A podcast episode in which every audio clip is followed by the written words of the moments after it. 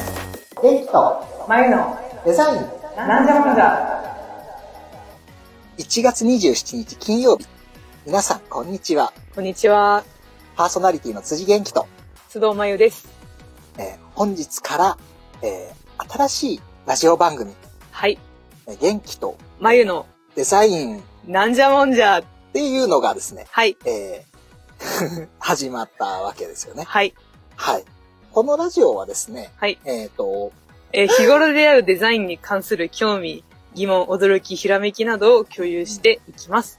と皆さんはデザインはお好きですかっていうコンセプトで、はい、えーラジオをですね、はい、えー始めていこうかなと思っております。はい。はい。那須塩原市は、雪が降りましたね。そうですね。はい。雪が降った初日に私は、ナイキのエアマックスを履いてきまして、はい。滑りました。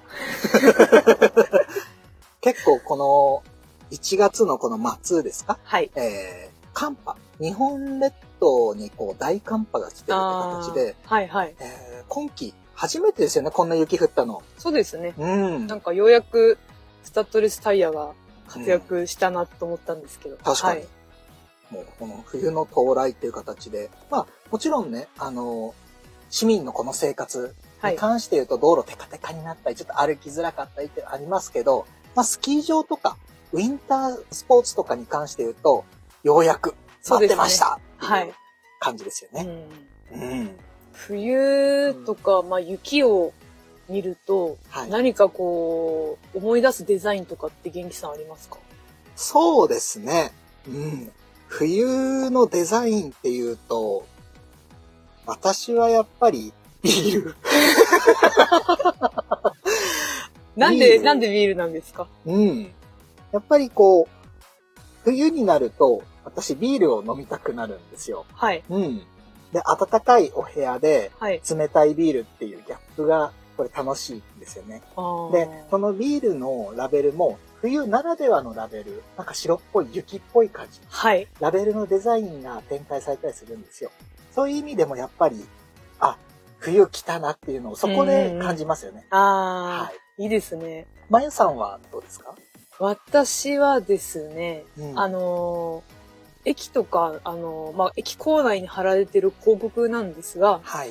あの、JR のスキースキーっていう広告が毎年楽しみなんですけど、うんうんあの、女優さんの顔が大きく、その広告の真ん中にこう映ってて、はいで、えーキャッチコピーがこう横に入ってくる感じなんですけど、キャッチコピーもそこまでこう長くないんですけどう、んなんかあの写真とキャッチコピーで、あのスキーに行きたいなっていうこう、思い、思うんですよね。はい。これが、もちろんそのキャッチコピー考える方もすごいなと思いますし、はい。なんか憧れるなと思っていつも見てます。うん。冬になったらこう行きたくなるとか、はい。えー思い出させてくれるとか、そういうあの広告媒体って本当に素敵だと思うんうんですよね。うんうん。ちなみに今期のえー JR スキースキーさんのキャッチフレーズが、えー冬を取り戻すんだあっていう形なんであ、はい。す。うん。あーなんかわかりますね。今のちょっとご時世的に、はい。まあ何年かこう、アウトドアとか、ええそんなにこう、みんな誘っていけなかったりとかしたんで、はい。まあ今もちょっとまだ厳しい状況ですけど、はい。まあこう気をつけながら、感染に気をつけながら、でもこう冬も楽しもうねっていう感じになんか捉えられますね。うん。その短い言葉でそこだけ、うんあの人に与える影響力っていうのは本当に素晴らしいものがありますよね。そす。うですね。うん。そしてやっぱビジュアル的にも、これこだわってますよね。こだわってますね。うん。なんだろう、あのー顔だけですね、ほとんど。けど、うん。あのーまあ女優さんみんな あの美しいんで、うん。でもすごいこう印象に残るんですよね。男性バージョンはちょっとあるかわかんないんですけど、はい。うん。あの、広告って、すごい、あの短いほんキャッチフレーズで、はい。その、こう、なんていうんですかね、その後を連想させるというか、うん。なんか行きたいなっていう気持ちにこうさせてくれるのがすごいなと思います、本当に。うん確かに。あの、未来をこう、想像できるタイプなんですよね。うんあ、なんか楽しそうかも。うんうんうんうんうんそういう意味でやっぱりこう、広告媒体、素晴らしいものがそうあでりすますねね。。はい。はい。なんじゃもんじゃ。はい。ここからはですね、ちょっと本当にデザインのことについてはい。お話をしていきたいなと思います。ただですね、はい。えー私たちまだ今回が初めてのラジオなので、はいえー緊張してますけど、はいまやさん最近デザインに関して何か感じたこと、触れたこと、疑問に思っていること、何かありますかああ、そうですね。あの、ラジオをその始めるってこと、まあ聞いてから、こう、外に出かけた時とか、あいろいろこう、まあ普段から見るようにはしてるんですけど、はい。あの、世の中って、こう、デザインされてないものがないのかなって最近思いまして、うん。えっ、と、普段、あの、私は車で通勤してるんですが、車ももちろんそのメーカーがちゃんとこう、車のデザインをされてて、可愛い車だったり、かっこいい車だったりあると思うんですが、他、まあ今自分の目の前にあるペットボトルの飲み物のラベルとかも、うんどういう飲み物が入ってるとか、どういうものが使われてるっていうのがちゃんとこう、文字の大きさを変えて分かりやすく表現してあったりとかはい。ですね。あとはまあ建物とかもそうですけど、色が違うとか、うんまあ、全部デザインだなって思いまして、あとは駅とか行くと、えっ、と、上の、まあ、看板に、あの、乗り口はこちらとかあると思うんですが、あれも普段何気なく見てましたけど、ものすごいわかりやすいなって最近、こう考えながら見ると思いますね。うんうん。バリアフリー的な、まあ、デザイン、優しいデザインも世の中にはたくさんあるんだなって私は思ったんですけど、元気さんは何かデザインについてありますか、最近。えっ、と、最近ですね、まあ、あの、動画の撮影のお仕事があって、はい。で、その時に、あの、デザインというか、色味とかの教科書として使ったのが、マガジンハウスさんから出てるアンドプレミアムっていう、はい。えー雑誌あ、はい。の、えー写真の雰囲気とかを参考にしてたんですよね。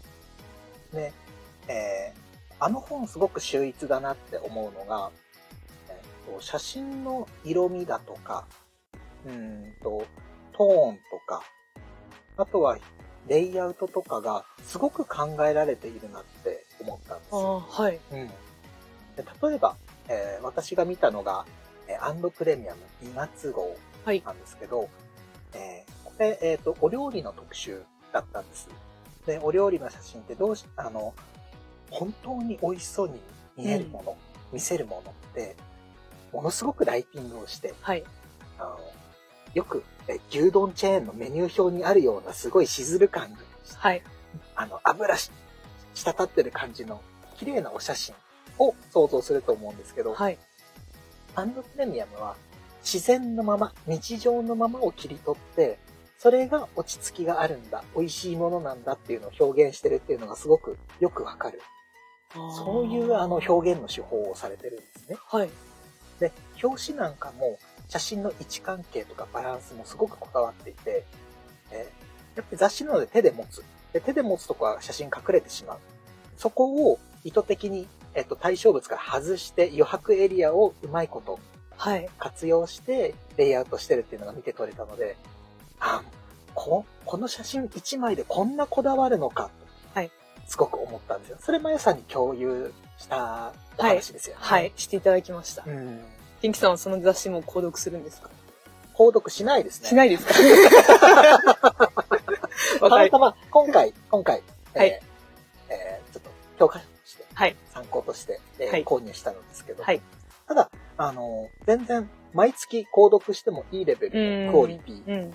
だと思うんです。うん、うん。それは、あの、文字組みとかもそうですし、文章の書き方、言い回しのうんうん。やり方とか、あのそういう意味でも、そそれだけで、えー勉強できる素晴らしいツールだなっていうのはすごい感銘を受けましたね。すごいですね。うん雑誌とか本とかからもはい。デザインのことって勉強になりますよね。そうですねう。ん。あの、今だと、ネットを使ってちょろっと検索したり、うん SNS で検索したりっていうのでも、ある程度自分が思っている答えって出てくると思うんうんですけど、それだけではないものっていうのが、本から手触りだったり、その本の匂いだったり、雰囲気だったり、そういうのを受け取ることができるっていうツールだと思うんです。そして、それは自分がもし買ったものだとしたらいつまでも手元に残っておける。はい。そういう素晴らしいものだと思うんですよね。はい。情報が流れないもの。はいネットのやつってどうしても消えてしまったり、うん、あの流れてしまうものなんだけど、本は残るものなのかなって。そうですね。あーそうですね。なんかデザインの本とか読んで、こう自分はこう思ったってこともこれからはいお。話とかしていけたらいいですね。本当ですね。うん。うん。そういったようなえデザインにまつわるエトセトラ。 はい。これから、あの、ははいい、喋っていけたらと思います。はい。はい。じゃあ今日はこの辺で、はい。えーお別れですかね。はい、そうですね。はいそれではまた次回お会いしましょありがとうございまう。あしりた。がとうございました。